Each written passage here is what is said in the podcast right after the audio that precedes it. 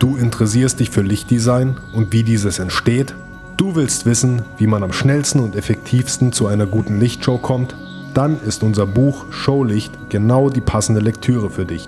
Auf 320 Seiten wird dir der Weg von der ersten Zeichnung bis zum fertigen Design anschaulich erklärt. Unterstützung gibt es dabei von Profis wie Cherry Appelt, Patrick Woodruff oder Louis Helmig, die wertvolle Tipps geben. Erhältlich ist das Buch auf Amazon, im Buchhandel oder versandkostenfrei auf www.lycro.de. Nun aber erst einmal viel Spaß mit der neuen Episode des Event Rookie Podcast. Event Rookie, der Podcast für Veranstaltungstechniker.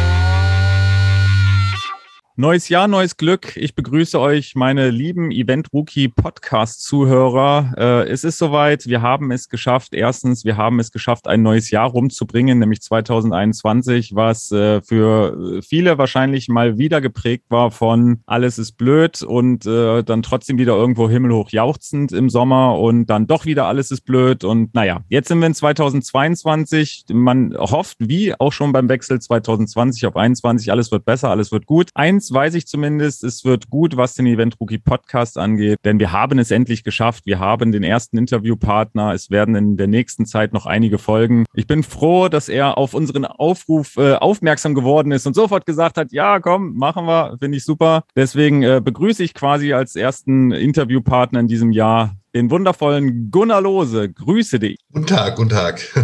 guten Tag. Ja, freut mich sehr, dass, dass wir es geschafft haben. Wie gesagt, du äh, hattest, glaube ich, reagiert auf unseren Podcast, wo wir back in the days äh, die Beatsteaks noch einmal Revue passieren lassen haben, damals noch mit dem Joel. Und genau, das hattest du dir irgendwann mal angehört und gesagt, hey, komm, können wir mal machen. Ja, irgendwann auf der Bahnfahrt, das ist ja noch gar nicht lange her, im Dezember oder so war das. Da war, wir waren jetzt noch bei den Broilers ein bisschen auf äh, Weihnachtstour, Clubtour oder, oder bestuhltes kleines Theatertour, wie auch immer man das nennen will, äh, unterwegs. Und ja, da muss ich halt immer nach Düsseldorf fahren, weil da Nightliner Treffpunkt war.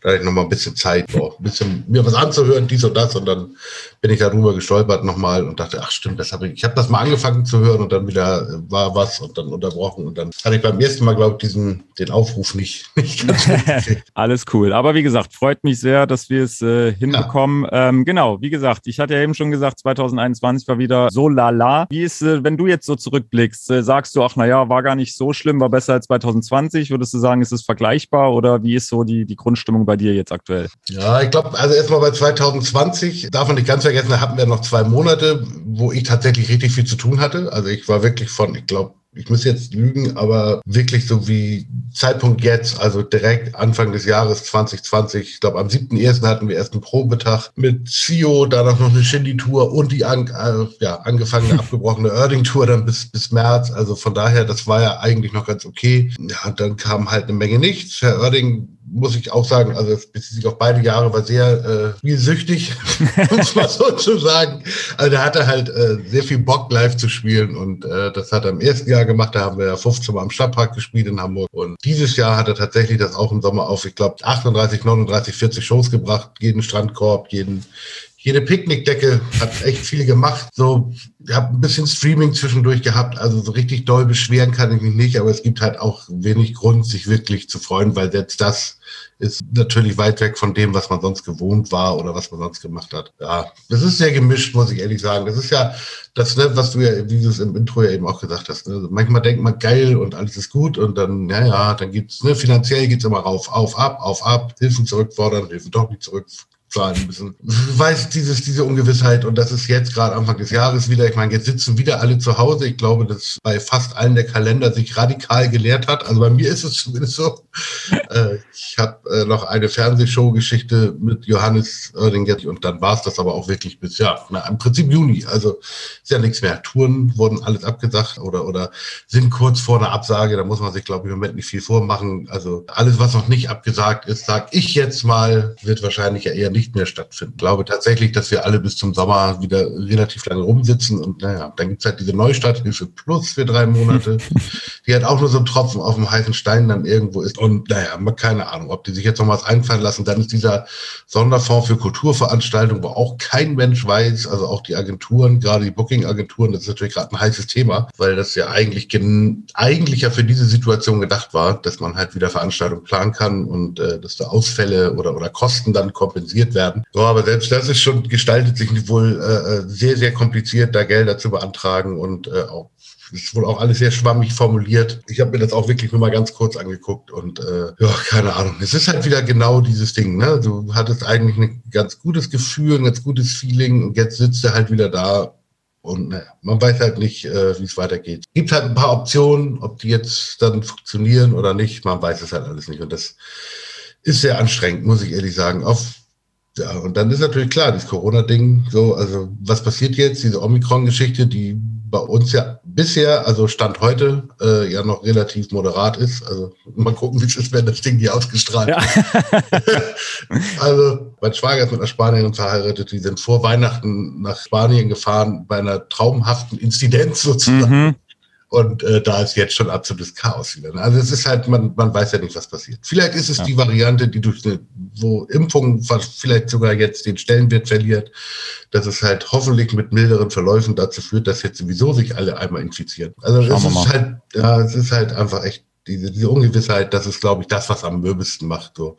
Ich glaube, jeder, jeder Freiberufler, jeder Selbstständige kennt das mal, durch, durch eine Scheißzeit zu gehen und ob die am gleich am Anfang ist oder zwischendurch mal kommt, weil man sich mit der Steuer verschätzt hat. Und ach, das sind alles so Stories, die man von jedem irgendwie hört in dieser Branche, so gerade bei, bei Solo-Selbstständigen. Das ist halt manchmal auch nicht ganz einfach, aber diese Perspektive so gar nicht, also dass man auch nichts ändern kann, so richtig, ne, das ist halt einfach, man einfach, ja, abwarten muss. Klar kann man sich ein bisschen neu erfinden und hier und da was machen. Und die Streaming-Geschichten haben ja auch ein paar Leuten nochmal was beschert. Aber ja, so dieses große Ding, dann kommt man halt nach England und in die USA und denkt man so, oh mein Gott. so, ne, wo ja. du halt komplett in der Normalität bist. Du hast ja äh, ziemlich, ziemlich viele, sage ich jetzt mal, ähm, ja, Auftraggeber oder äh, Künstler, Bands, Künstlerinnen, für die du arbeitest. Ähm, es gibt auf der anderen Seite natürlich auch einige äh, Techniker, Lichtdesigner, äh, Audio-Operator und so weiter, die ja, ich sage jetzt mal, sich sehr gerne auf ein oder zwei Künstler ähm, ja festlegen, festgelegt haben. Würdest du aber sagen, dass genau das, sage ich jetzt mal, dein Weg, den du wahrscheinlich nicht bewusst eingeschlagen hast, aber der halt einfach über im Laufe der Jahre so kam, dir vielleicht so ein bisschen auch ein Popo gerettet hat, so die letzten zwei Jahre, einfach weil du viele Künstler hast und deswegen äh, irgendeiner von denen dann doch immer noch was gemacht hat? Ja, ein bisschen ist das schon so. Also ich glaube, dass tatsächlich das äh, ja auch dazu beigetragen hat. Wobei man ganz ehrlich, so muss man wirklich sagen, also äh, der Name ist jetzt ja schon zwei, drei Mal gefallen, aber da ist äh, Johannes Oerding, der hat da schon einen großen Anteil dran. Also gerade der letzte Sommer, ich meine 40 Shows in so einem Corona-Sommer, das ist schon echt, das ist schon echt geil gewesen. Also das ja. war auch tatsächlich mit Ansage. Ne? Es ja. gab ziemlich genau vor einem Jahr natürlich auch eine Ansage, äh, ein Zoom-Meeting, wo es hieß, ey, wir müssen, wir wissen noch nicht, was wir im Sommer machen können, was möglich ist, aber wir probieren so viel zu spielen, wie es geht. Und das hat man dann ja auch ziemlich ernst genommen. Also wenn ja. ich das nicht gehabt hätte, hätte ich drei oder vier Jobs gehabt über Sommer.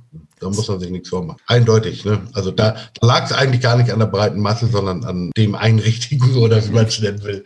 Aber es ist, ja, ist so. Das muss man ja einfach so sehen. Ne? Und ja. letztes Jahr auch schon mit diesen Stadtparkgeschichten so dann am Ende beide Sommer der Künstler gewesen, der am meisten von allen Menschen und äh, oder Künstlern und Bands, die ich betreue, äh, in Summe hat der am meisten gespielt während dieser Zeit. Wie ist das? Ähm, weil in unserem Gespräch heute soll es ja auch äh, sehr stark um, um das Thema Lichtdesign, äh, Lichtoperating und so weiter gehen. Ähm, danach machen wir auch Corona-Schluss. Aber äh, wie ist das, sage ich jetzt mal, mit der Kreativität? Ich meine, das ist natürlich so ein, ja, um kreativ arbeiten zu können, muss man ja auch so ein bisschen frei im Kopf sein. Man muss irgendwie gucken, dass man, wie gesagt, auch wirklich die Kreativität aus seinem Kopf bekommt. Wie ist das, wenn dann wirklich so Corona Corona und dieses Auf und Ab und eigentlich macht man sich doch vielleicht äh, mehr Sorgen über andere Dinge. Ja, hat das Auswirkungen dann auf seine kreative Arbeit oder kriegst du das zumindest relativ gut hin, das dann zur Seite zu schieben und zu sagen, nee, jetzt machen wir mal hier schönes Licht? Man muss auch ehrlich gesagt sagen, also die Kreativität im Sinne von richtig Licht, Bühnen, Set-Design ist ja auch seit zwei Jahren jetzt gar nicht mehr so mhm. das, was, was ganz, ganz weit im, im Vordergrund steht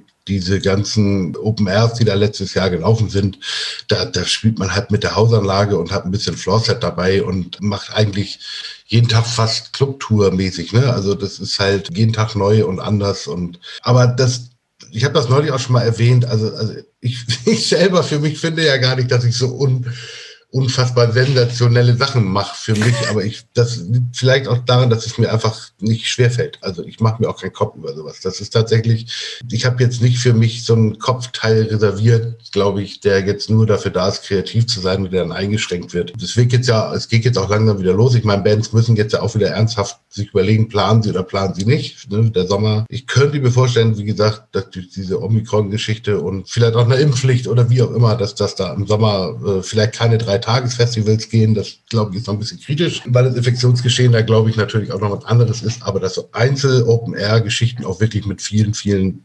zigtausenden, um mal vorsichtig zu sein, wieder möglich sein könnten. Das heißt, da wird man jetzt auch äh, Anfang des Jahres, da sind auch zwei, drei Sachen angekündigt, wo es jetzt wirklich ja mal wieder richtig an das Design geht und da ist der Kopf auch voll mit bei mir. Also das ist, also das ist nichts, was mir schwerfällt. Ich mache das halt einfach. Ne? Und dann man setzt sich daran und macht weiter. Vielleicht hat das ja auch mal ganz gut getan, mal, mal äh, zwei Jahre. Das, das ist vielleicht nicht ganz einfach, aber so ein bisschen positive Sachen hat das, glaube ich, also zumindest bei den Leuten, die gut gebucht waren in der Branche auch gehabt. Und da muss ich auch ehrlich mit mir selber sein. Natürlich tat das auch gut mal, äh, dass die Samstagrad vielleicht angehalten hat und dass man eine Zeit lang mal auch zu Hause mit der Familie, ne, meine Tochter ist jetzt erwachsen, also das ist halt die, die mit zwei Monaten 19, so, das mhm.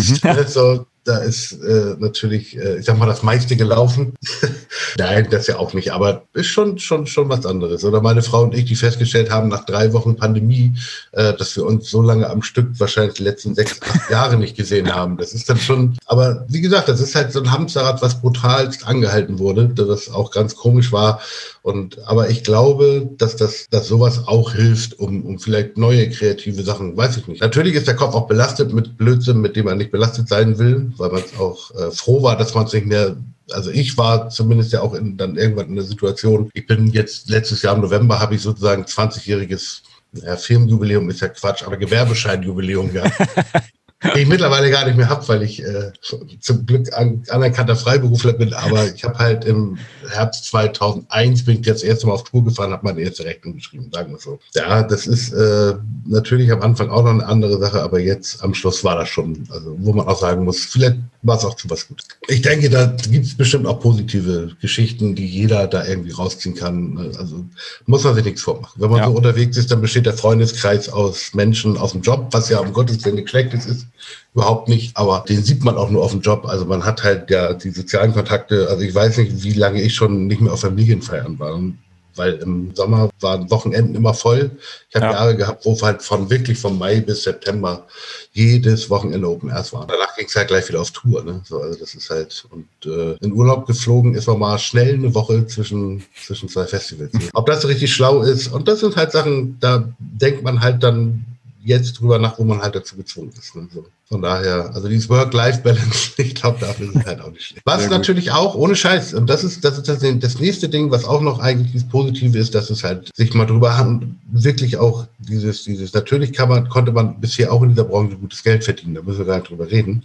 So, aber das konnten wahrscheinlich auch nicht alle und auch eben zu einer Geschichte, die eben auch diesen Preis beinhaltet, dass man halt viel arbeitet und viel wegarbeitet, also jetzt zumindest in diesem Touring-Bereich. Und äh, ja, das ähm, diese, diese Tagessatzgeschichte, wo ich auch merke, also das ist jetzt natürlich sehr subjektiv, aber dass da viel in die richtige Richtung geht, dass da viele die richtige Einstellung finden und äh, ich hoffe, dass es da halt auch Besserungen gibt. Ne? Und das ist halt schon dass wir ohne Pandemie wären wir da nie hingekommen. Das haben wir gesagt, aber es hat halt keiner gemacht.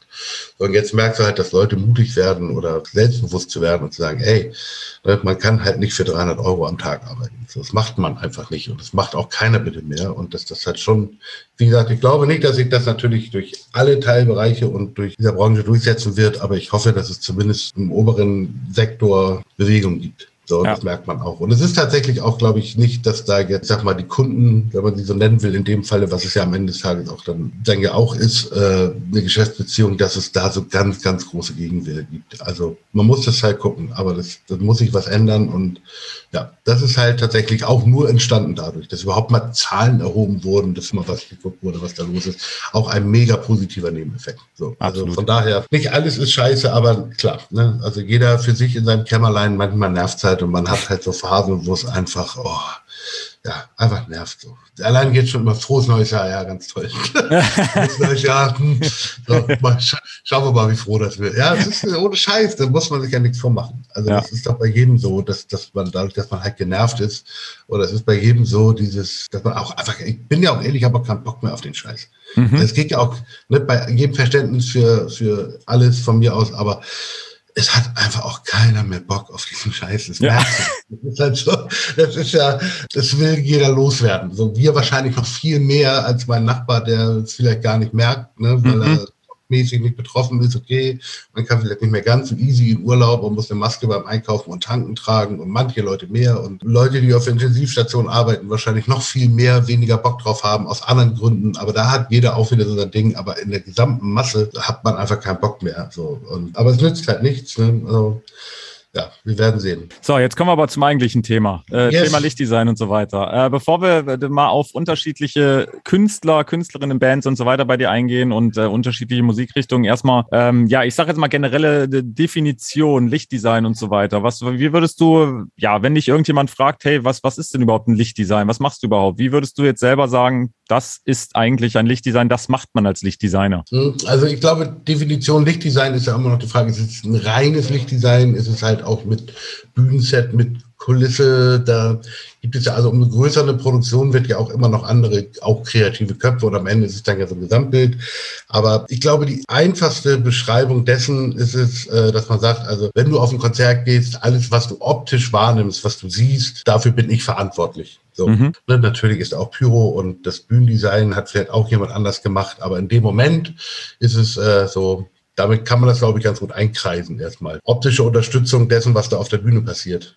So okay. ansprechende, an, angepasste, ansprechende Untermalung. Mhm. Man gibt den Rahmen vor, finde ich so ein bisschen auch. Gibt es bei dir irgendwie, ich sage jetzt mal, äh, ja, eine Herangehensweise, egal bei wem jetzt auch immer, wenn du ein Lichtdesign erstellst oder angefragt wirst, dass du, sage ich jetzt mal, so eine, so eine Checkliste hast, wo du sagst, okay, damit fange ich an, dann geht das, dann das, das, das? Also erstmal ist natürlich ausschlaggebend, wir sind ja auch nicht ganz frei in unseren, also schon im kreativen Kopf ist man schon frei, aber, also erstmal, auch da gibt es natürlich ja Geschichten, aber man ist ja auch räumlich eingeschränkt. Also erstmal finde ich wichtig, zu wissen, wo findet die Tour statt, in welchen ja, infrastrukturellen Bereichen, also oder oder Grenzen, nennen wir es mal so. Ne? Also das ist, wie groß sind die Bühnen, wie groß ist die Tour, äh, wo ist wahrscheinlich auch irgendwo so eine Art Budget. Ich versuche mich diese Budgetgeschichte schiebe ich erstmal ganz weit weg, weil das erstmal egal ist, weil ganz mhm. viele Sachen kann man halt auch immer äh, im Nachhinein, wenn dann Plan A zu teuer ist, vielleicht auch ein Plan B umsetzen. Aber wichtig ist, das bringt halt nichts, was zu designen mit acht Trailern, wenn du aber ständig nur drei einbauen kannst, da wird es irgendwann böses Blut geben. Also man muss halt wissen, spielt man zum Beispiel in sowas wie Berlin-Columbia-Halle, so diese 3000er Hallen oder spiele ich im Tausender Club oder spiele ich in einer Arena-Tour, wo es ab 10.000 aufwärts ist. Wobei selbst das die goldene Regel ist, auch bei vielen von diesen Touren, die wirklich in großen Arenen stattfinden, auch da gibt es Minimum zwei Tage oder drei Tage, die einfach blöd blöd sind und nicht so sind wie andere. Und da kann das auch eine kleine Halle sein, die flach ist. Zum Beispiel eine ganz blöde Halle, finde ich, was, wenn man Designs hat, was davon lebt, dass es halt auch eine, eine Höhe gibt. Also C1-Geschichten ist die Schleierhalle, ne, die halt sehr flach ist. Oder hier Mitsubishi Electric Hall in, in Düsseldorf. Es gibt halt so ein paar flache Hallen. Ne. Dann gibt es Hallen, wo du nicht viel reinhängen kannst von den Gewichten her. Das ist, finde ich, schon mal, also bringt mir nichts, wenn ich mich hinsetze, mir ganz tolle Sachen ausdenke, dass der Band, dem Künstler, dem Management, wem auch immer, immer präsentiere und das aber am Ende dann heißt, ja, aber machen können wir das nicht. Ich glaube, das ist halt erstmal so ein realistisches Ding. Dafür gibt es Venue-Specs, ne? also die Unterlagen des Venues, wo drin steht, was da geht. In der Regel kenne ich aber mittlerweile durch die Erfahrung, durch die Jahre halt auch die Hallen und weiß ungefähr, was möglich ist. So, das ist erstmal das eine. Das, wie gesagt, ob das regelmäßig Probleme gibt, platzmäßig, also ne, gerade was so, so Set-Design ist, das muss man halt einmal vorher wissen So, mhm. Oder sich das Wissen besorgen vom Produktionsleiter. So, das ist so der erste Punkt. Ja, das ist aber relativ schnell abgehakt, weil ich lese mir einmal die Städte und die Hallen durch und wie gesagt, durch die Jahre jetzt ist das halt so, dann weißt du gleich, okay, das ist der Rahmen, in dem bewegen wir uns so bummelig. Das definiert auch äh, irgendwo ja schon auch ein bisschen das Budget, weil man ungefähr weiß, wie viele Menschen, also ne, was, wo spielt sich das ab? Dann gibt's irgendwann mal bei Menschen, mit denen man noch nichts zu tun hatte, ein Gespräch. Mir ist immer wichtig zu wissen, was man nicht will, weil die meisten Menschen halt besser sagen können, was sie nicht wollen, als das, was sie wollen. Das fällt Menschen, das ist einfach so.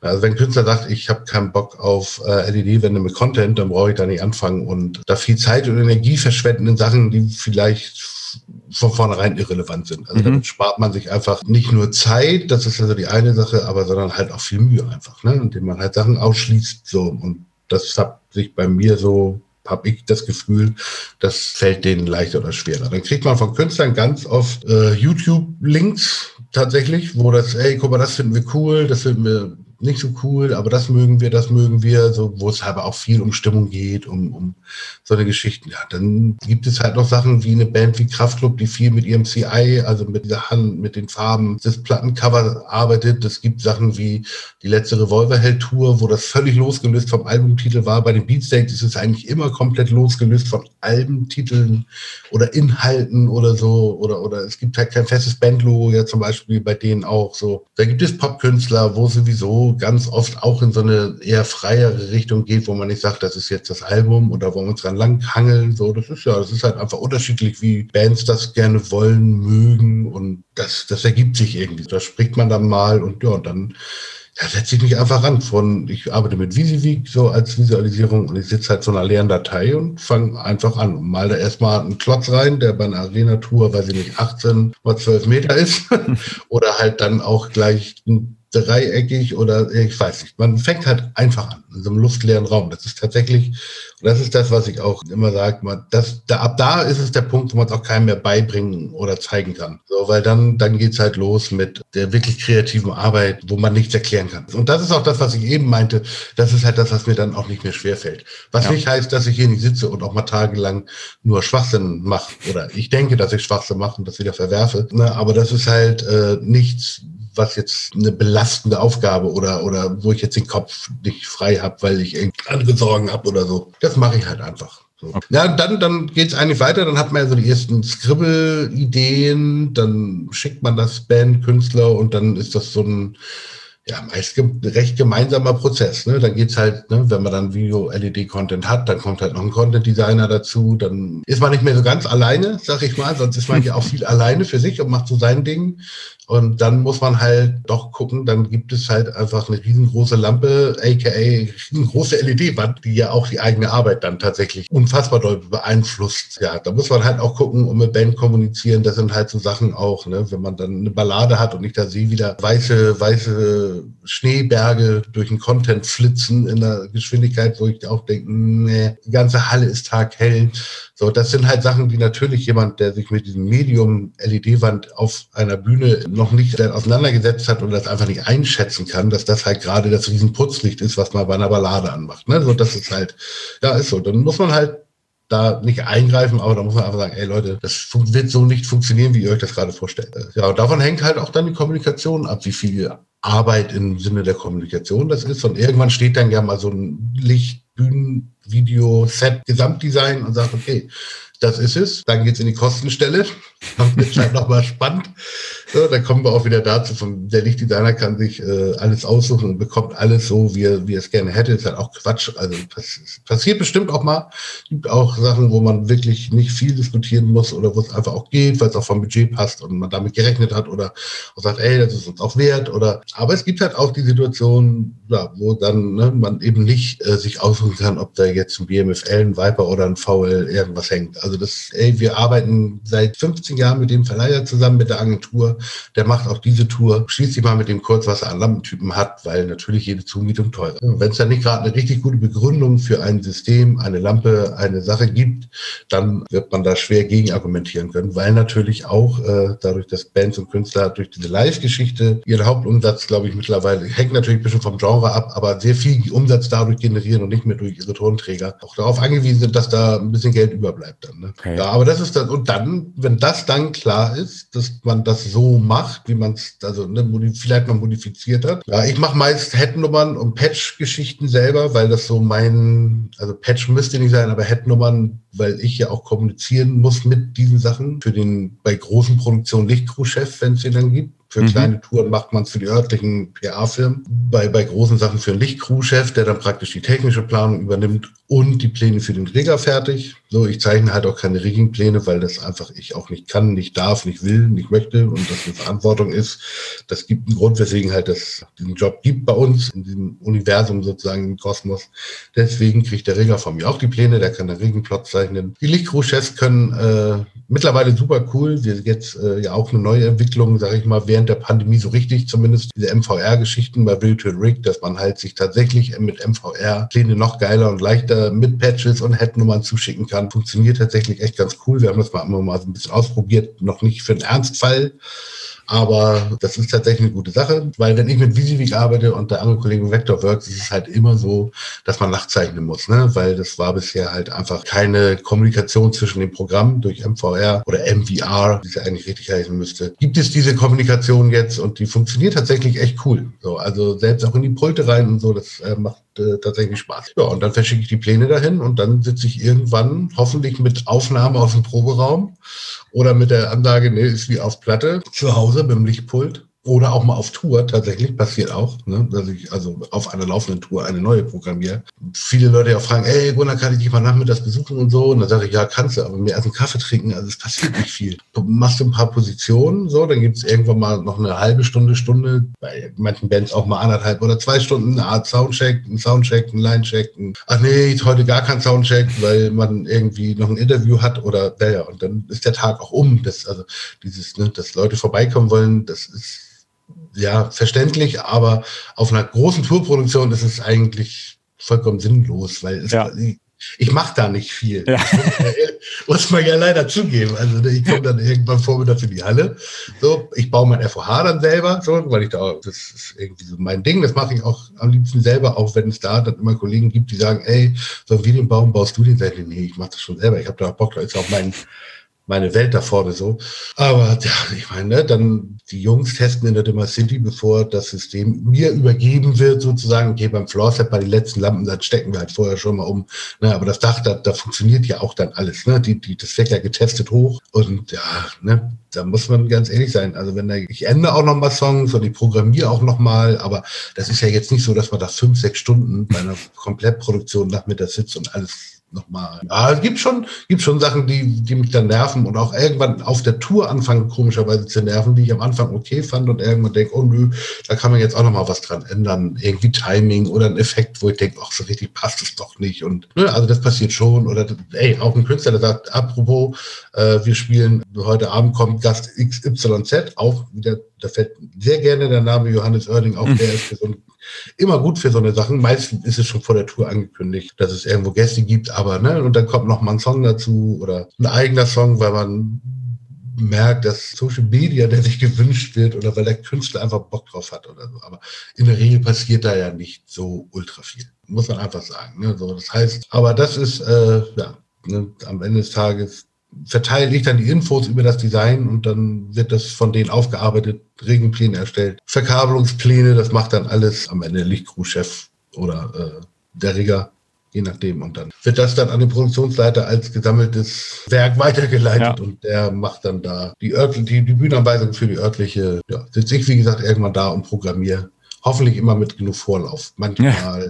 mehr, manchmal weniger. Und dann ja. gibt's meist halt noch so drei, vier, ja, damit endet das heutzutage leider meist so. Also wenn du vier Probetage in einer Probehalle hast mit vollem Set, ist das schon ganz geil. Mittlerweile eine gut geprobte Tour, weil, ne, wie gesagt, dadurch, dass Künstler halt auch äh, da ja dann eine ihrer Haupteinnahmequellen haben, mittlerweile im Live-Bereich, kostet natürlich jeder Probetag mit irgendwie 50 Leuten Crew in 50 Einzelzimmern mit, weiß ich, allen in allen Gewerken bezahlt, Material bezahlt, Probehalle gemietet, Catering dafür, auch äh, dann doch recht anständigen Betrag. Und also ohne Proben, also eine Arena-Tour, glaube ich, ist schwer möglich. Aber ja, man beschränkt es schon oft auf das Nötigste. Aber das ist eigentlich, das wäre eigentlich der Moment, wo es interessant ist, ne? wenn man dann halt, ich meine, klar, jeder der es länger macht, kennt halt diese Programme wie Visivik und Capture oder jetzt äh, Neu Depends oder wie auch immer. Man hat halt seine Erfahrung, das, was ich gerade hier programmiere, wie sieht das dann live aus? Und ich weiß, dass manche Sachen in der Visualisierung total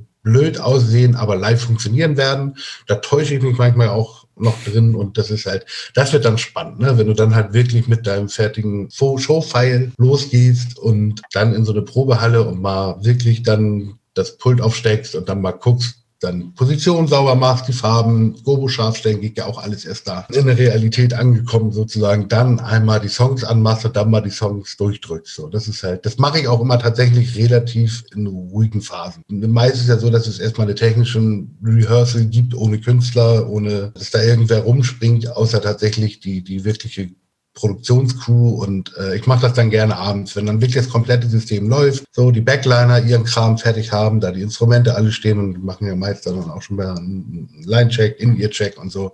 Und wenn die dann alle nach dem Abendessen raus sind aus der Halle, so dann den Hazer anmachen, ne, so Lichtcrew bleibt dann ja meist noch, falls irgendwas ist, aber dann kann man das erste Mal wirklich in Ruhe sich hinsetzen und mal gucken, das ist tatsächlich der, der Moment, wo es dann wirklich nochmal interessant wird. Ne? Wo, wo man auch wirklich dann die, diese typischen Programmiernächte hinter sich bringt. Wo man wirklich lange sitzt und viel, viel genau. schraubt und dann, ja, weil Lampen auch unterschiedlich schnell reagieren und manche Sachen doch nicht so möglich sind. Ne? Da, da ist man dann am Machen. Super. Das ist so der Weg, der dann irgendwann zu diesem Ziel führt. Der ist mal kurz, mal lang, mal um drei Ecken, mal um eine Ecke, mal um gar keine Ecke und das hm. ist gleich so. Das ist halt menschlich alles, was da passiert. Ne? Es gibt dann halt auch, ja vielleicht nicht nur die Band, die was dazu sagen will, sondern da gibt es natürlich auch kreative Menschen in deren Umfeld oder da gibt es ein Management, ein Booking, ein, so da gibt es halt auch viele Meinungen und ich sage ja auch immer, die beste Idee muss auch nicht von mir kommen, also die kann auch gern von jemand anderem kommen. So, ich habe da wenig Ego, wo ich sage, äh, dass ich sowas nicht zulassen könnte. Also von mir ist, äh, ne, es gibt Bands und Künstler, also ne, wie gesagt, Beatsteaks mit, mit Arnim, das ist, der hat mega geile Ideen. Also das ist halt einfach äh, wirklich gute Ideen. Das wäre total Quatsch, da zu sagen, nee, aber ich bin hier Designer und das ist so, wie ich das sage. Hm. Das, das wäre halt äh, Quatsch. So bin ich auch eigentlich glaube ich überhaupt gar nicht drauf. Ich finde das gut, wenn das halt viele Leute sich äh, dann auch vorher nochmal angucken vielleicht und auch nochmal was dazu sagen. Weil meist ist es ja auch nicht so, dass da was Komplettes über den Haufen geworfen wird. Mhm. Also das sind halt, ey, kann man nicht hier noch, kann man da noch. Ey, und dann gibt es so Sachen wie Special Effects. Was macht man? Konfetti, ja, nein. Luftballons in die Menge werfen. Ach, keine Ahnung, was man alles machen kann. Ne? Ja. CO2-Jets. Braucht man das? Will man das? Muss man das? Kann man das? Macht das Sinn? Macht das keinen Sinn? Wo macht Pyro Sinn? Wo nicht? Äh, ja, so, ne? Neben Ne? Und das, das sind ja auch alles noch Sachen, die in diesem ganzen Prozess. Am Ende ist es ja eine gesamte Show, die da entsteht. Mhm. So. Und am Ende des Tages finde ich halt, und das habe ich, sage ich ganz oft, ich finde es wichtig, dass, dass diese, die, die Leute, die da auf der Bühne sind, dass die sich gut fühlen. So, das ist, ich, ich schaffe ja deren Umgebung. Also ja. ich schaffe deren, deren Welt, in der sie sich dann da bewegen für zwei Stunden. Und die muss denen Sicherheit geben. Und am Ende des Tages muss ja dieses Gesamtwerk den Leuten gefallen, die vor der Bühne stehen. Weil das ja. ist ja das, was jeder Künstler auch will. Ne? Also das, äh, jeder Künstler will ja, dass die Leute mit dem Gefühl nach Hause gehen, das war ein toller Abend. Ob das jetzt eine unfassbar durchgetriggerte Pyro, Riesenbums, Rums, Bums Show wie bei Rammstein ist oder ob es halt wirklich was ist, wo nur Licht hängt und sich ein paar Backdrops wechseln. Also das ist ja am Ende des Tages vollkommen Wurst, mhm. was da passiert. Wichtig ist ja, dass da Menschen sagen, boah, das war geil, das wollen wir nochmal erleben oder ne, das fanden wir gut und das hat uns gefallen. Und man,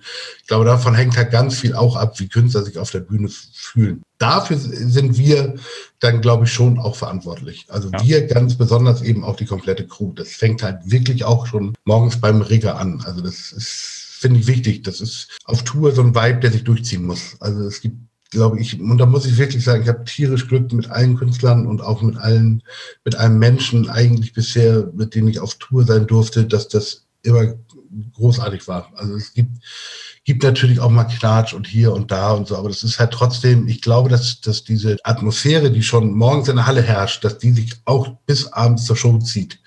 So, weißt du, ich meine, also das ist halt schon so ein, ja, das klingt ja immer so ein bisschen weit hergeholt, so ein Vibe-Ding, aber das ist es am Ende vielleicht doch. Also ne, ein Künstler merkt auch, wenn da schlechte Stimmung ist. Das kriegen die auch mit. Also das ist nicht so, dass man sich da einbilden muss, dass man da, ne, wenn der Künstler dann zum Soundcheck kommt, alle sagen, ha, ha, ha. Und also ich glaube, das, das ist schon so, das merken die. Also das ja. ist, und von daher, spätestens so auch im Catering, also es hängt natürlich auch von den Künstlern ab, wie sehr sie sich da äh, in dieses Ding mit einbringen und also in dieses Gesamtcrew-Ding. Auch selbst da muss ich sagen, äh, sind eigentlich, ich muss gerade überlegen, aber bei allen Bands und Künstlern, die Leute hängen Catering mit ab.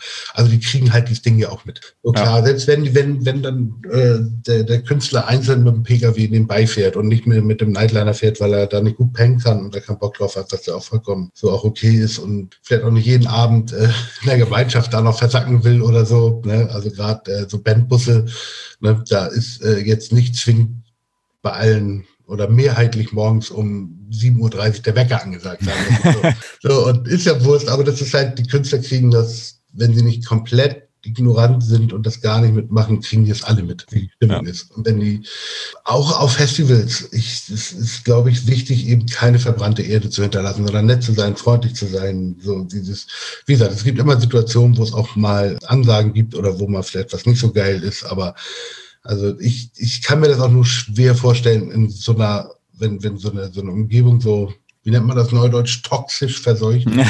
oh, das wäre für mich als Mensch total unerträglich. Also ja. Ich hätte auch gar keinen Bock drauf, bin ich ganz ja. ehrlich das sind schon Sachen, die sich am Ende auch auf dieses Gesamtprodukt, was man ja am Ende da auch erstellt oder am Ende dann auf die Beine stellt, sagen wir es mal so, äh, das schlägt sich, das macht sich dann schon bemerkbar. Ja. Und deswegen finde ich, ist es von vornherein wichtig, dass da eben diese, diese Wünsche oder die, dass das Wohlfühlgefühl der Künstler, dass die halt sagen, wir stehen hier auf der Bühne und wir machen das so, was uns gefällt und wie es uns gefällt, das finde ich schon wichtig. Jetzt kommen wir nochmal zurück.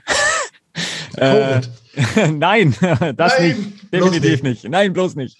Äh, nein, äh, Lichtdesign-Erstellung. Ähm, ab wann ist denn so der Moment, wo du sagst, okay, da fängst du auch an, die einzelnen Songs der Künstler und Bands und so weiter zu hören? Ist das, äh, hast du, ich sag jetzt mal von Anfang an, die, die Longplayer, die neuen Lieder oder auch die alten Lieder einfach nebenbei laufen, um, ich sag jetzt mal, in den Vibe zu kommen? Oder gibt es eigentlich irgendwann mal den Punkt, wo du sagst, okay, jetzt fange ich mal an, wirklich auf Punkt genau äh, das Licht zu machen?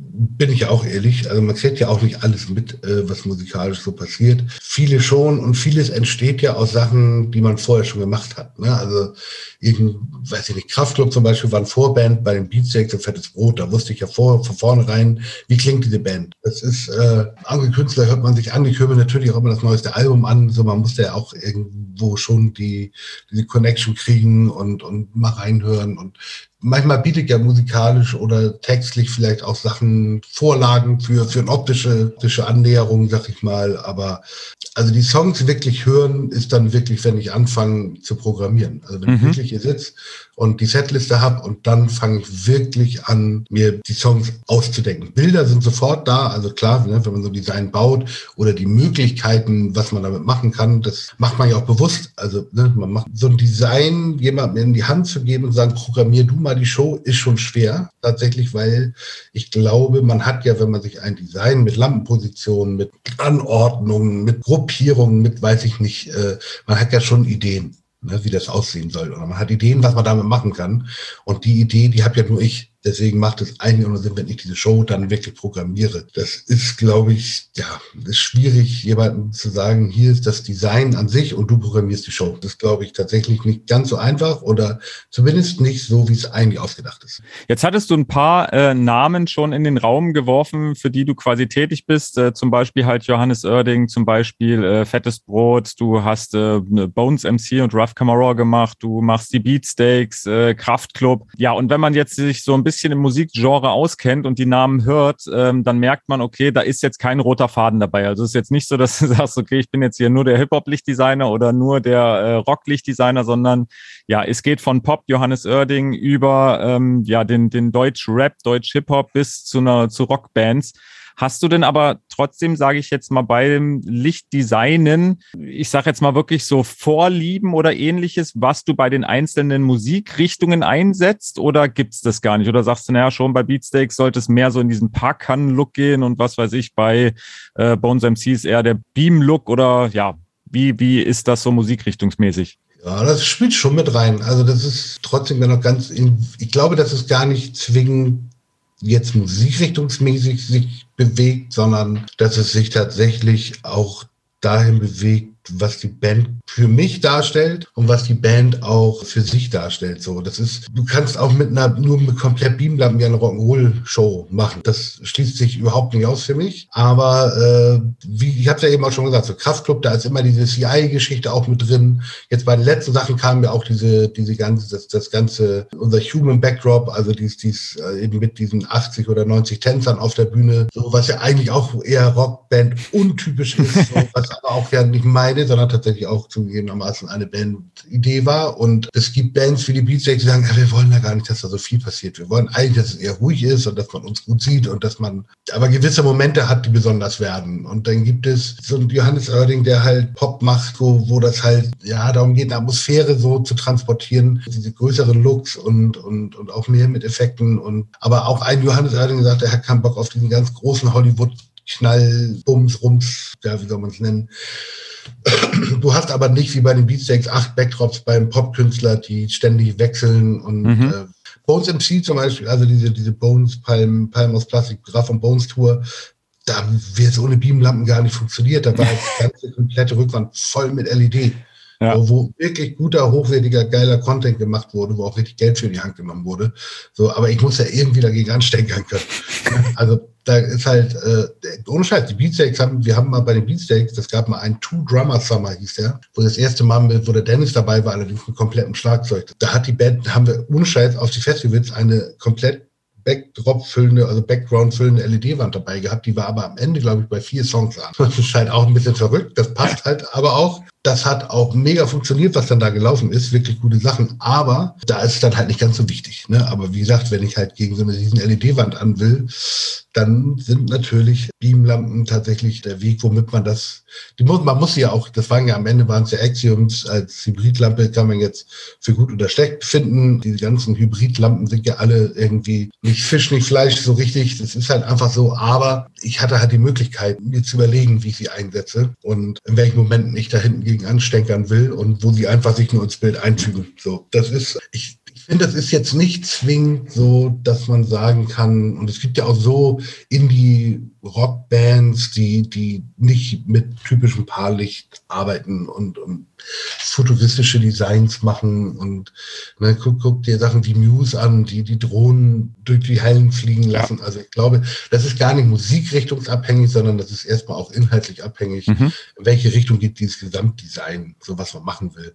Ne, eine Rockband kann super mit einer, mit einer LED-Wand funktionieren, muss sie aber auch nicht. Aber da gibt es glaube ich, wenig. Oder, oder zum Beispiel KIZ äh, ist ein gutes Beispiel. Das letzte Bühnenbild mit dem Panzer und den Statuen, das ist eine gewachsene Sache über drei Touren, waren nicht sogar vier Touren mit einer B-Tour noch dazwischen und drei oder vier Festivalsaisons, wo dann erst nur die Statuen da waren. Dann kam halt so eine Schlachtverkleidung für einen DJ. Dann haben wir gesagt, ey geil, wir bauen Panzer und das ist halt auch so gewachsen. Und da ist es halt schon manchmal auch so, dass das war ein komplettes Gesamtkonzept durch diese Takatuka Ultras, diese Diktatorengeschichten und so. Das ist halt, ich glaube, dass diese Hip-Hop-Geschichten, die wertet das schon auch auf, weil du halt sonst eventuell wirklich, ja, das ist immer das klingt abwertend, aber so ist es eigentlich nicht. Aber wenn du mit einer, auf eben eine 18 oder 20 mal 12 Meter Bühne nur ein zweimal einen Meter DJ-Podest stellst mit einem DJ und drei zwei Typen, die vorne hin und her laufen, weiß ich nicht. Das ist, glaube ich, also auch das würde vielleicht, ich sage ja immer, ein guter Künstler, eine gute Band braucht diesen ganzen Zauber nicht. Die funktionieren ja. auch so, ne? Also das sowieso, aber ja, das macht es halt schon attraktiver und zu einer Show, zu einer mhm. so und zu, zu, zu der Kulisse und die Künstler können damit spielen bei KIZ. Mega. Also die haben das ja wirklich nachher, das war ja schon sehr theatermäßig, auch mit dieser Geburtenszene und was dann nicht alles noch gekommen ist, die haben da auch Bock drauf. So. Oder auch Deichkind, die da, die ja auch sehr affin sind für, für diese Geschichten eben, ne, auch die könnten einfach nur, die haben auch nicht mal mehr DJ auf der Bühne, aber die könnten sich ihren DJ auf die Bühne stellen und dann, also ich glaube, das lebt schon davon, dass da halt auch ein bisschen, ein bisschen mehr drumrum passiert, ja. als vielleicht bei einer Band wie die Beatsex, die ihre Backline auf die Bühne stellen, eine rote Linie drumrum zeichnen. Aber da sind halt auch fünf Leute, da sind Musiker oder bei Beatsex sind sechs, bei Kraftclub sind fünf. Ich glaube, das ist noch was anderes. Da gucken die Leute auch mehr auf verschiedene Menschen. Ich glaube, so beim, beim Rap, beim Hip-Hop ist es schon immer sehr fokussiert auf ein, zwei Menschen. Und wenn die ja. Die ganze Zeit immer in einer Umgebung da sind und ja auch kein Instrument bedienen, dann ist das einfach glaube ich, schon hilfreich. Muss es sein, weil sonst würden es nicht so viele so machen. Wie ist das, ähm, wenn man lange für einen oder ja, doch sagen wir mal, nehmen wir mal als Beispiel einen Künstler äh, tätig ist, ähm, merkst du dann bei dir selber auch ab und zu, okay, dass du, ich sag jetzt mal, bei dir selber, bei deinen alten Lichtdesigns sozusagen klaust und äh, gar nicht das Rad so sehr neu erfindest und immer wieder eine komplett neue Show machst, sondern manche Bilder halt einfach äh, sagst, hey, das hat gepasst, das war super, das mache ich wieder oder ja, gibt sowas bei dir gar nicht? Machen wir uns nichts vor. Bei bei, Leuten, die jetzt irgendwie, ob das ein Einzelkünstler ist oder eine Band ist, die mehr als fünf Alben oder auch schon drei Alben rausgebracht haben, ist zwei Drittel der Live-Show identisch. Also natürlich äh, gibt es Bands, die unbedingt alle neuen Songs spielen wollen vom neuen Album. Es gibt Bands, die sagen, das kriegen wir gar nicht mehr hin, weil dann würden wir vier Stunden spielen, wenn wir das komplette Album spielen, plus Evergreens, die Top-Hits, die weiß ich nicht. ich überleg dir mal bei den Broten, das ist halt Wahnsinn. Ne? Die, selbst die sehen immer zu, dass sie nochmal zwei, drei alte Songs dabei haben, die sie sonst nicht so oft gespielt haben oder mal anders machen oder so. Auch die Beatsteaks können sich da nicht frei von machen, dass sie halt Hand in Hand, Jam Became Insane, ne, so Summer mal ja, mal nicht, aber es gibt da, selbst da gibt es halt ein paar Songs. Wobei Fettes Brot tatsächlich Nordisch by Nature über Jahre lang nicht live gespielt hat. Das ist dann einer von vielen. Ne? Das wurde Emanuela trotzdem gespielt und naja. Das heißt, ich habe ja, was, was tatsächlich viel anteilig der Arbeit am Pult ist, ist halt ja viel Struktur schaffen. Also die Q-Liste zu schreiben für jeden Song. Und die behalte ich tatsächlich. Also weil von den Abläufen der Songs, gerade bei denen, die es schon immer gibt, ändert sich jetzt ja nicht so bombastisch viel. Es ist ja, da ist es jetzt ja nicht, dass auf einmal ein Song komplett neu geschrieben wird und das neue C-Parts manchmal ja gibt, aber dieses, äh, diese ellenlangen Listen schreiben, das kann man sich halt super sparen. Man, also ich schmeiße halt alle Lampen, wenn es ein neues Design, neue Tool gibt, alle Lampen auf den Patch, damit sind die Q-Listen leer und dann fütter ich die alten Q-Listen wieder mit den neuen Qs sozusagen. Also das mache ich schon, weil es Quatsch ist. Ich muss jetzt nicht die Qs, die ich schon mal geschrieben habe, muss ich ja jetzt nicht nochmal noch schreiben im ja. Sinne von Record, Boom, wieder wieder beschriften, Song neu beschriften, Seite neu beschriften, ist ja Blödsinn. So. Aber ansonsten ist es so, äh, dass man eigentlich schon immer wieder bei Null anfängt. Es ist selten, dass da was überlebt. Weil man, ich habe das auch schon gemacht, dass ich, dass ich alte Showfiles auch mal nicht gelöscht habe, die, die Lampen und mal gemorpht habe, sozusagen geklont und mir das so festivalmäßig zusammengebaut habe, funktioniert auch, aber am Ende ändert man sowieso. Ja, ja. Ist, wirklich so, ne, äh, dann ändert man doch mal die Farbe oder man ändert hier noch mal den Effekt und viel, bleibt dann auch nicht viel von übrig. Aber man kann das natürlich verwenden. Das wäre ja Quatsch. Also es ist ja, das hat ja mal zur Band gepasst und das wird auch wieder passen. Also es ist ja jetzt nicht komplett aus einem anderen Universum. Aber meist ist es so, dass es wenig Sinn macht, weil nicht so viel überbleibt. Also man ja. denkt immer, dass das eine ganz schlaue Idee ist. Aber wie gesagt, das Infrastrukturelle macht schon Sinn, das drin zu lassen, finde ich. So, da muss ich keine Zeit mehr verschwenden. Die kann ich halt für andere Sachen dann besser verwenden. Aber ja, diese wirklichen Copy-Paste-Geschichten bringt halt meist nichts. Ja. Weil die okay. Songs ja auch in einer anderen Reihenfolge sind und dann denkst du auch jetzt schon wieder rot oder schon wieder. So, welche Farbe hat ein Song? Ist auch so, ja, manchmal gibt's Vorlagen. Ja, ob, ne, wenn, wenn der Song Ice Cold heißt, ist halt die Frage, macht man ihn vielleicht auch rot so? Das kann man sich stellen, kann man sich nicht stellen, kann man einfach in Blau lassen, kann man philosophieren, ob es vielleicht nicht gerade geil ist, dass das der einzige rote Song ist. Merkt überhaupt jemand? dass du dir den Kopf drüber gemacht hast, weiß ja auch kein Schwein. Also ganz ehrlich, das muss man auch immer sagen. Ne? Da, also, da muss man auch ehrlich zu sich selbst sagen. Also, es gibt natürlich große Momente, wo das Publikum wirklich reagiert, mhm. also wo wirklich was passiert. Aber zum Beispiel, ob da oben jetzt eine Lampe gerade, sagen wir es mal so, wenn da von 48 Lampen oben eine aus ist, sieht das in der Regel kein Schwein, außer ja. ich und hoffentlich mein Systemer, der dann sagt, äh, ja, ich resette die mal und oh, schade, leider gestorben, können wir nichts machen. hängt, hängt in 12 Meter Höhe. So. soll, ich, soll, ich, soll ich symmetrisch abschalten? So nach dem Motto. Am Ende des Tages ist es wieder, da kommen wir wieder zurück zu dem Ding von eben, ist es so ein Gesamtbild, was nachher rund sein muss. Ne? Da muss nicht, und da, da, da gibt es Momente, die durch das Licht das rund machen, da gibt es aber auch Momente, wo der Künstler dieses Bild wieder rund macht. So, das ist halt vielleicht auch so ein bisschen Wechsel, Wechselspiel. Und es gibt Momente, wo Licht ganz viel machen kann, wo es einfach wirklich dieses emotionale Ding wir hatten das im Stadtpark, äh, als diese Lichterketten hinten im Wald angingen. Richtig so, das war so ein Moment, wo alle, oh, so, das war einfach, das merkst du. Das ist ganz abgefahren. Man weiß ja vorher, dass dieser Moment jetzt gleich kommt. Man hofft auch jedes Mal, dass das funktioniert. Lass den Dimmer jetzt laufen. So, äh, wenn du nach, weiß ich nicht, zwei Drittel der Show dann einmal diesen Effekt anmachst und diesen Moment dann der hat da, und da, da ist es eigentlich, wo man das so sagen kann, dieser Song, den er da gespielt hat, den spielt er eigentlich auch immer. Und wir haben lange überlegt, wann machen wir Lichterketten an während dieser Show. Wir haben auch erst damals relativ spät angefangen mit Hygienekonzept, bla bla, war noch ein Thema. Ich glaube, wir haben erst Mitte Juli angefangen, da wird es dann ja schon ein bisschen früher dunkel, aber uns war wichtig, dass es wirklich erst passiert, wenn es wirklich richtig duster ist. Und wir sein, was dann ja dann im Sommer immer so ein Ding ist, haben wir geguckt, wann ist Sonnenuntergang, wann machen wir es, wann ist, wann ist der Song im Set da, wo wir sagen, okay, das ist die richtige Stelle und da machen wir es. Und das war sie einfach und das merkst du. Und da merkst mhm. du, da, da passiert genau, wenn natürlich Akzente sauber auf eine Eins drücken, und Stroboballern und Blinder und das hat alles, also diese Dynamik, die besteht die ganze Zeit, aber es gibt immer so während einer Show fünf, sechs so eine Momente geben, wo es dann einfach merkt, oh, okay, alles klar, jetzt, jetzt, jetzt passiert gerade was ja. Besonderes. Und da ist es halt einfach mal wichtig, sich dann auch beim Programmieren hinzusetzen.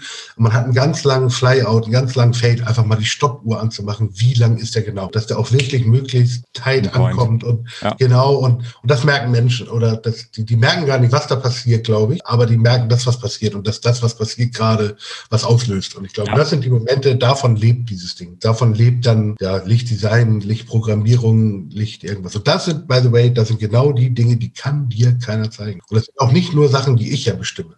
Ne? Oder da saßen wir wirklich mit Johannes abends. Wir haben an dem ersten Dreierblock einen Nachteim oder einen Tag-Einbau und ich habe die Nacht durchprogrammiert, diesen Slot gehabt und da ist er dann nachts um zwölf noch mal kurz vorbeigekommen und da haben wir gesagt, es gibt eigentlich gar nicht so viel. So, er hat sich das alles angeguckt, hat ja alles cool, aber dann gesagt, pass auf, wir müssen eine Sache finden. Wir brauchen jetzt den perfekten Cue für die Lichterkette. Und dann, ja, mach mal an. Und das war schon, da merkst du das dann halt auch an Fremden. Ich habe natürlich vorher immer schon mal geguckt, laufen die, wir mussten die testen. So, ich kannte das ja schon. Aber er saß dann da und da waren noch zwei, drei Leute mit und das erste Mal Lichterketten an. Und die vier Leute, da kam halt schon dann so eine Reaktion so, oh, geil. Ja, und da merkst du, okay, jetzt, und dafür brauchen wir jetzt den Moment, ja das dann noch mit der Musikgeschichte, das war schon so beeindruckend, dass da 600 Meter Lichterkette in 30 Meter Höhe komplett in den Bäumen anging. Und das ist dann so ein Moment, wo es dann so, okay. Und das passiert woanders, woanders auch. Bei, bei KIZ gab es auch immer diese Momente mit dieser Geburtenszene, die auf einmal äh, wahrscheinlich eher ein bisschen verstören. Ohr war, aber sie war ja trotzdem da. Da war Licht dann nur noch so ein unterstützendes Ding. Da ging es eigentlich eher um das, was da passiert ist. Aber ja, da merkst du dann halt, dass es dann so ein bisschen zusammenschmilzt. Schöne Bilder gibt, äh, emotionale Bilder, egal in welche Richtung. Die können verstörend sein, die können, können halt oh, und schön und poppig, popmusikig sein. Manchmal ist es auch nur eine Lampe, die von hinten den Pianisten beleuchtet im Moment. Und vorne sitzt einer und auch nur im Gegenlicht und singt eine Ballade und irgendwas passiert und denkst, okay, das ist aber passend. Das ist ja am Ende das Ziel, was wir machen, wo, wo man landen will. Wie ist es jetzt äh, nochmal kurz Thema ähm, Equipment und so weiter? Du hattest schon gesagt, ähm, das ist natürlich sehr, sehr stark auch budgetabhängig dann am Ende und äh, natürlich auch davon abhängig, wer ist der Dienstleister und guckt man sich äh, so ein bisschen das Portfolio des Dienstleisters an. Gibt es aber trotzdem irgendwas, wo du sagst, okay, das ist ein Typ, auf den will ich eigentlich nicht verzichten? Oder gibt es sogar, sage ich jetzt mal, wirklich einen Hersteller oder ein Produkt, wo du sagst, ja, das habe ich eigentlich immer gerne dabei? Mein Lichtpult. Ich glaube tatsächlich, das gibt bestimmt Menschen, die total nerdig, technikaffin sind, die, die, also, also auch sich in ganz viel Software, Pulte rein frickeln können in relativ kurzer Zeit. Ich muss zugestehen, vielleicht kann ich das sogar auch und will es aber auch vielleicht gar nicht, weil dieses Pult ist ja eigentlich, eigentlich steht dieses Pult zwischen mir und dem, was ich will. Eigentlich ist es total hinderlich und nervig. ist so. Also ohne Scheiß. Ey, oh, jedes Mal, oh, jetzt den Patch erst machen, bevor ich mir das angucke. Dann sitze ich hier so, oh, oh, jetzt, ach scheiße, die Lampen sind doch nicht drin, Patch. Und ich will doch jetzt ausprobieren, ob das so geil ist. Es ist, am Ende des Tages ist es halt tatsächlich ein bisschen so, dass das eigentlich erstmal zwischen dir und dem eigentlich wäre es geil, wenn ich es nur denke und es passiert auf der Bühne. Das wäre mal das Idealste, absolut Geilste, wenn das möglich wäre. Telepathisch, Licht machen. Ohne Scheiß. Weil ich immer denke, oh, wenn jetzt die Lampen das und das und das und das und dann muss es ja erst wieder ins Pult bringen. Und deswegen ist mir mein Pult auch so wichtig, dadurch, dass es vielleicht der, der Feind zwischen mir und dem Output ist, den ich generieren will, mache ich es ja zu meinem Freund, äh, indem ich immer wieder in den gleichen Strukturen da unterwegs bin.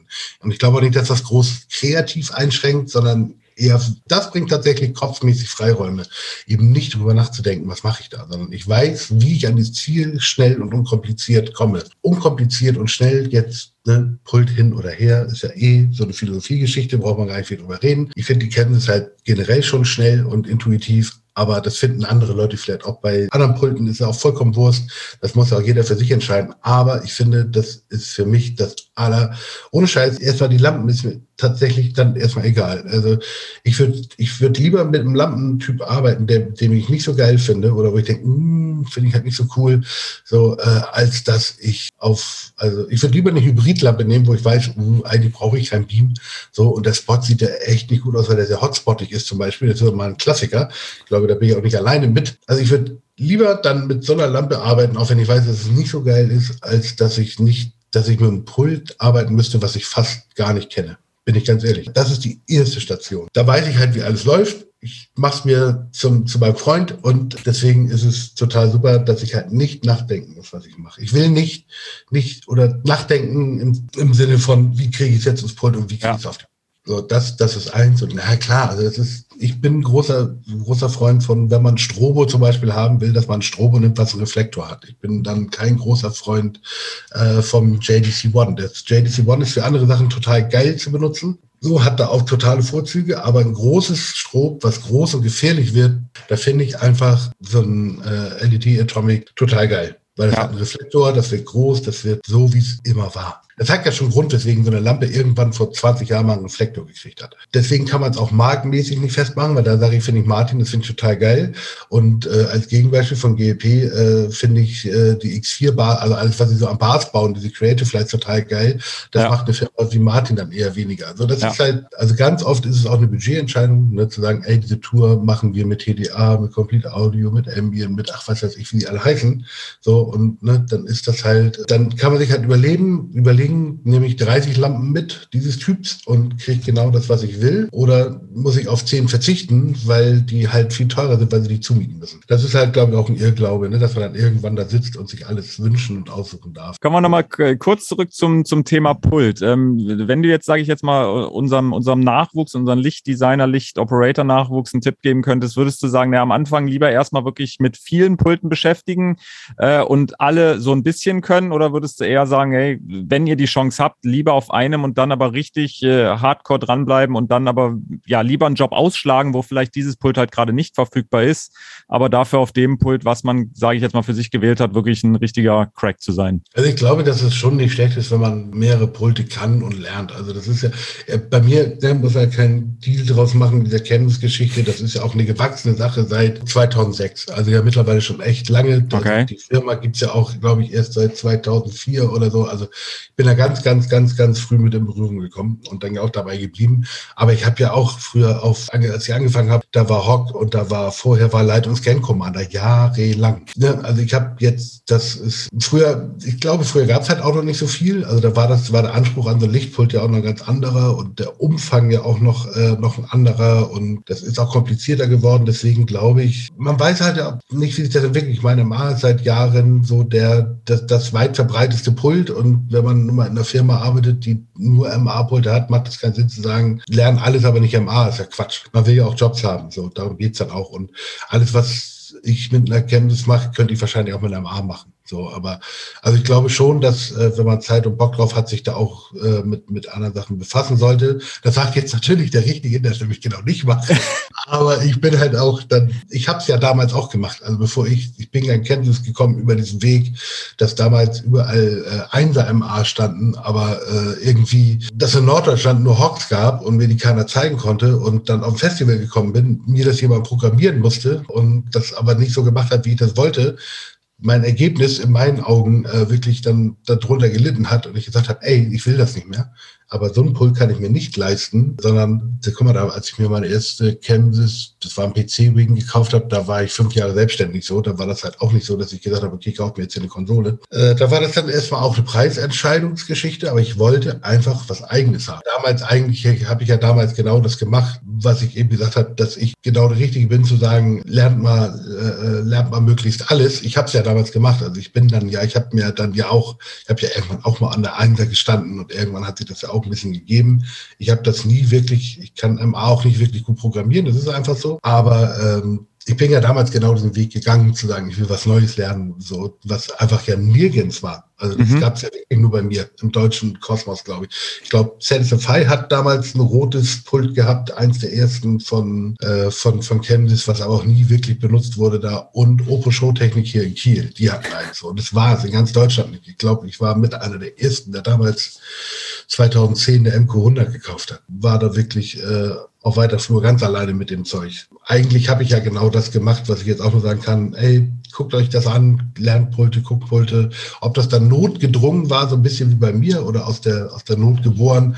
Aber ich glaube schon, dass das auch irgendwann Sinn macht, sich zu spezialisieren. Also es wird ja auch immer spezialisierter alles. Ist auch ein bisschen ein Unterschied zwischen Rock'n'Roll Touring vielleicht und auch äh, den ganzen Industriejobs, wo dann ja auch mittlerweile dann für Medienserver eigene Operator sind, ja. weil das einfach unfassbar, also gerade diese ganze Video-Broadcast-Geschichte, das ist halt schon echt anspruchsvoll geworden. Ne? Also ich glaube tatsächlich, dass sich auch immer mehr rauskristallisiert, dass halt Leute Medienserver, Operator sind, so die vielleicht gar nicht mehr Licht programmieren wollen können oder vielleicht auch nie gemacht haben. So, das ist, dass, dass sich das da noch mehr splittet in Spezialgebiete, nennen wir es mal so. Aber selbst bei uns, ne? also bei dieser Raffen Bones Geschichte war Churchman mit und hat halt Medienserver gemacht äh, vom FOH aus. Aber ich glaube, da ist eine Spezialisierung noch nicht ganz so wie in diesen ganzen anderen Geschichten.